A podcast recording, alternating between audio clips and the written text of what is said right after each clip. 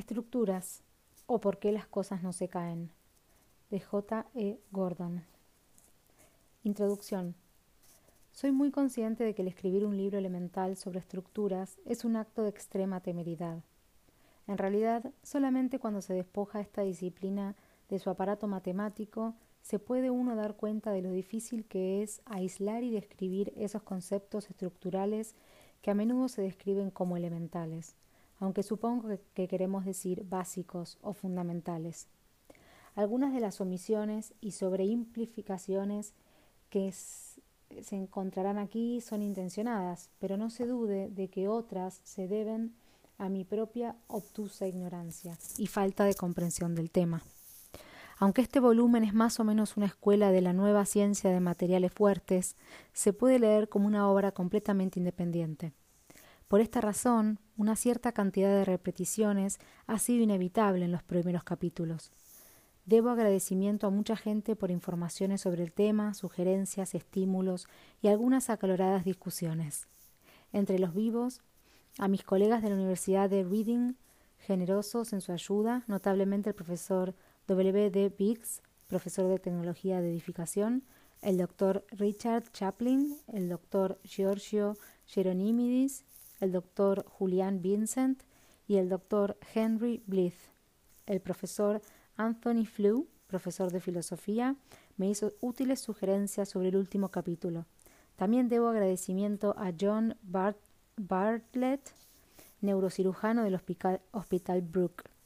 El profesor T. P. Hughes, de la Universidad de West Indies, me ha sido de gran ayuda en el tema de los cohetes y de muchas otras cosas relacionadas con ellos.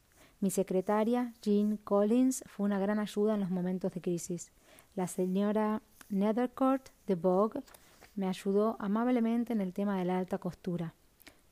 Gerald Leach y muchos otros del consejo editorial de Penguin Books han derrochado su acostumbrada paciencia y capacidad de ayuda. Entre los muertos debo mucho al doctor Mark Pryor del Trinity College, Cambridge, especialmente por las discusiones sobre biomecánica que mantuvimos a lo largo de 30 años. Finalmente, por razones que seguramente más adelante serán obvias, debo una humilde ofrenda a Herodoto, ciudadano que fue de Alicarnaso. Capítulo primero. Las estructuras en nuestras vidas o cómo comunicarse con los ingenieros. Cuando los hombres viajaron al este, llegaron a una llanura en la tierra de Senaar, y allí se sentaron. Se dijeron unos a otros, Venid, hagamos ladrillos, hagámoslos fuertes, secándolos al sol. Usaron ladrillos en lugar de piedras y betún en lugar de mortero. Venid, dijeron, construyámonos una ciudad y una torre que llegue al cielo. Démonos un nombre, o seremos dispersados por la tierra. Entonces el Señor bajó a ver la ciudad que los mortales habían construido, y dijo He aquí un pueblo con una sola lengua, y han empezado a hacer esto. En adelante nada de lo que se le ocurra estará fuera de su alcance. Bajemos y confundamos sus lenguas, de forma que no se entiendan entre sí. Así el Señor los dispersó por toda la tierra, y dejaron sin construir la ciudad. Esta es la razón por la que se la llama Babel, es decir, Babilonia, porque el Señor produjo allí una gran confusión en el lenguaje de toda la tierra. Génesis 11, 2-9, Nueva Biblia Inglesa.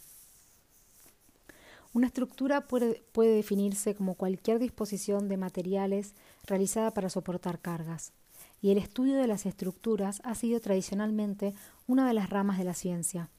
Si una estructura se hunde, alguien puede morir, y por lo tanto los ingenieros hacen bien en investigar cuidadosamente el comportamiento de las estructuras. Pero desgraciadamente, cuando quieren explicar a otros esta materia, algo va muy mal, porque hablan un extraño lenguaje y muchos de nosotros llegamos a la convicción de que el estudio de las estructuras y de la forma en que soportan las cargas es incomprensible, irrelevante y realmente aburrido. Sin embargo, las estructuras están tan implicadas en, nuestra en nuestras vidas y de tantas formas distintas que realmente no podemos permitirnos el ignorarlas, Después de todo, todas las plantas, todos los animales y casi todo lo que fabrica el hombre debe soportar mayores o menores fuerzas estáticas sin romperse. y por lo tanto prácticamente cualquier cosa es una estructura de una clase u otra. Cuando tratamos de estructuras debemos preguntarnos, no solo por qué los edificios y los puentes se hunden y por qué la, la, maquinaria o los aviones se rompen algunas veces, sino también por qué los gusanos han adquirido la forma que tienen y por qué un murciélago puede volar dentro de un rosal sin rasgarse las alas. ¿Cómo funcionan los tendones? ¿Por qué padecemos de lumbago? ¿Cómo podían pesar tan poco los pterodáctilos? ¿Por qué los pájaros tienen plumas? ¿Cómo funcionan las arterias? ¿Qué podemos hacer por los niños inválidos? ¿Por qué los veleros tienen sus aparejos con la forma que los tienen? ¿Por qué el arco de Ulises era tan difícil de tensar? ¿Por qué los antiguos les quitaban las ruedas a sus carruajes por la noche? ¿Cómo funciona una catapulta griega? ¿Cómo se dobla un junco bajo el viento? ¿O, o por qué el Partenón es tan hermoso? ¿Pueden aprender algo los ingenieros de las estructuras naturales? ¿Qué pueden enseñar los ingenieros a los médicos, biólogos, artistas y arqueólogos? A medida que se ha ido progresando, la lucha por entender cómo funcionan las estructuras y por qué las cosas se rompen se ha vuelto mucho más difícil y ha durado mucho más de lo que se podía esperar. Hasta hace muy poco no hemos sido capaces de llenar suficientemente las lagunas en nuestros conocimientos, de forma que podamos responder a estas preguntas de una manera al menos útil e inteligente. Naturalmente, a medida que las piezas del rompecabezas empiezan a unirse, el panorama de nuestros conocimientos empieza a aclararse. La materia en conjunto está volviéndose cada vez menos el objeto del estudio de pocos especialistas y más en algo que una persona normal pueda encontrar interesante y relevante para un gran número de aplicaciones prácticas. Este libro trata de los modernos puntos de vista sobre los elementos estructurales en la naturaleza, la tecnología y la vida diaria. Estudiaremos las múltiples maneras en las que la necesidad de ser resistentes y de soportar una gran variedad de cargas impuestas ha influido el desarrollo de muchos tipos de animales y artilugios, incluyendo al hombre. La estructura viviente. Las estructuras biológicas nacieron mucho antes que las artificiales. Antes de la aparición de la vida en el mundo, no existía ninguna estructura creada para un propósito, solamente las montañas y los montones de arena o roca. Aún la forma más sencilla de vida es una reacción química delicadamente equilibrada y perpetuándose a sí misma que necesita estar separada y protegida de las formas sin vida. Cuando la naturaleza inventó la vida y con ella el individualismo, fue necesario proporcionarle alguna clase de contenedor para guardarla. Una película o una membrana debe tener al menos un mínimo de resistencia mecánica para guardar la materia viva y a la vez darle alguna protección contra las fuerzas exteriores. Si, como parece posible, algunas de las primeras formas de vida consistían en pequeñas partículas flotando en el agua, bastaría para protegerlas una barrera muy débil y sencilla, quizás quizá nada más que la tensión superficial que existe en los límites de dos líquidos distintos. Poco a poco, a medida que se multiplicaban los seres vivos, la vida se volvió más competitiva y los animales débiles, globulares e inmóviles quedaron en desventaja. Las pieles se volvieron más elásticas y resistentes y se desarrollaron múltiples sistemas de locomoción. Aparecieron, aparecieron animales multicelulares mayores que podían morder y nadar deprisa la supervivencia se convirtió en el problema de cazar o ser cazado, comer o ser comido. Aristóteles lo llamó alelofagia, comerse mutuamente. Darwin lo llamó selección natural. En cualquier caso, el progreso de la evolución dependía del desarrollo de materiales biológicos más resistentes y de estructuras vivientes más ingeniosas. Los primeros animales que aparecieron, y los más primitivos, estaban hechos con materiales blandos, no solo porque así era más fácil doblarse y extenderse de muchas formas, sino porque los tejidos blandos son normalmente dúctiles, como veremos, mientras que los rígidos, como los huevos, son frágiles. En cualquier caso, el uso de materiales rígidos produjo toda clase de problemas en el crecimiento y la reproducción. Como saben las mujeres, el asunto de dar a luz implica una tecnología de altos alargamientos unitarios y grandes desplazamientos. De la misma manera, el desarrollo de un feto vertebrado desde la concepción, como en todas las estructuras naturales en general, es en ciertos aspectos el paso de lo blando a lo duro, y el proceso de endurecimiento continúa después de que el bebé haya nacido. Uno tiene la impresión de que la naturaleza ha aceptado el uso de materiales rígidos bastante a su pesar, pero a medida que los animales se volvieron mayores y salieron fuera del agua a tierra firme, desarrollaron y utilizaron en su mayor parte esqueletos rígidos, dientes y algunas veces cuernos y armaduras. De todas maneras, los animales no se transformaron en artilugios predominantemente rígidos, como la mayoría de la maquinaria moderna. El esqueleto continuó siendo en general solamente una pequeña parte del conjunto, y como veremos, las partes blandas fueron a menudo utilizadas de forma muy inteligente para limitar las cartas que soportaba el esqueleto y así protegerlo de las consecuencias de su fragilidad. Mientras que los cuerpos de casi todos los animales están realizados predominantemente con materiales flexibles, no se puede siempre decir lo mismo de las plantas. Las plantas pequeñas y más primitivas son normalmente blandas, pero una planta no puede cazar sus alimentos, ni tampoco puede huir de sus enemigos. Puede, sin embargo, protegerse hasta cierto punto haciéndose alta, y con ello conseguir tomar algo más del sol o de la lluvia que le corresponde. Los árboles en particular parecen extraordinariamente ingeniosos en su forma de intentar recoger la difusa y adaptable energía solar y a la vez mantenerse en pie resistiendo las embestidas del viento y todo de la manera más económica. Los árboles más altos alcanzan una altura de unos 110 metros y con diferencia las estructuras y son con diferencia las estructuras más vivas, más grandes y más duraderas. Para que una planta alcance la décima parte de esa altura, sin embargo, su estructura principal debe ser a la vez ligera y rígida.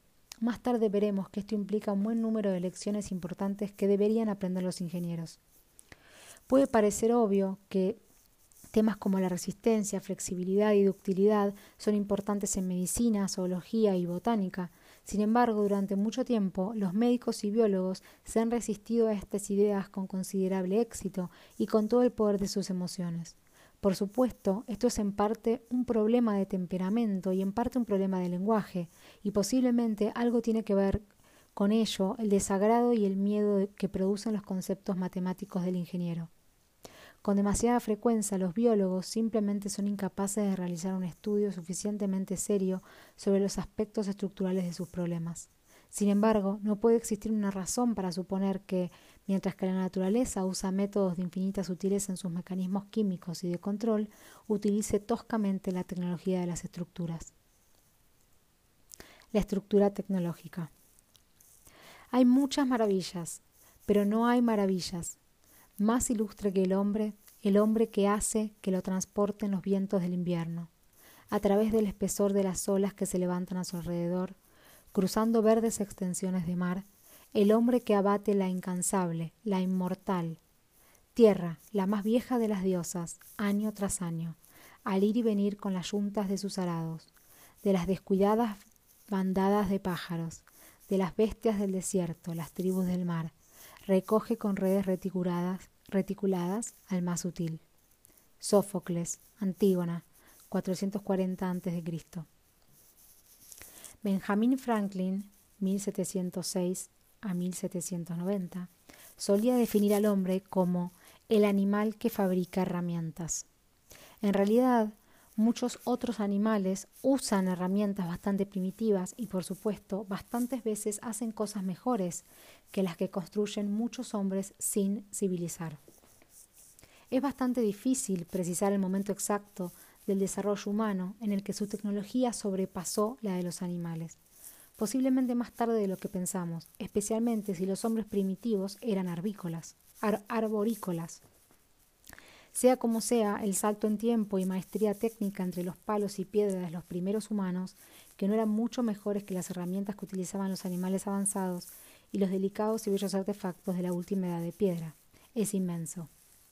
Las culturas premetálicas han sobrevivido en lugares remotos hasta prácticamente ayer, y pueden verse y admirarse en los museos muchos de sus instrumentos. Realizar estructuras resistentes sin la ayuda de los metales requiere una intuición sobre la distribución y dirección de las tensiones que no siempre poseen los ingenieros modernos. el uso de los metales, que son tan adecuadamente dúctiles y uniformes, se han llevado consigo mucha de la intuición y también algo de la capacidad de razonar de los ingenieros.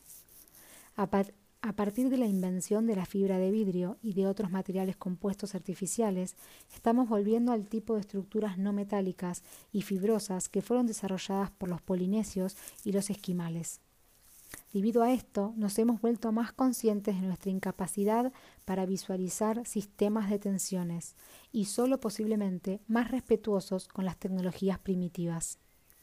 Debemos tener en cuenta que la introducción de la tecnología de los metales en el mundo civilizado, probablemente entre el 2000 y el 1000 a.C., no produjo una modificación grande o inmediata en casi ninguna de las estructuras artificiales, porque los materiales eran escasos, caros y muy difíciles de dar forma.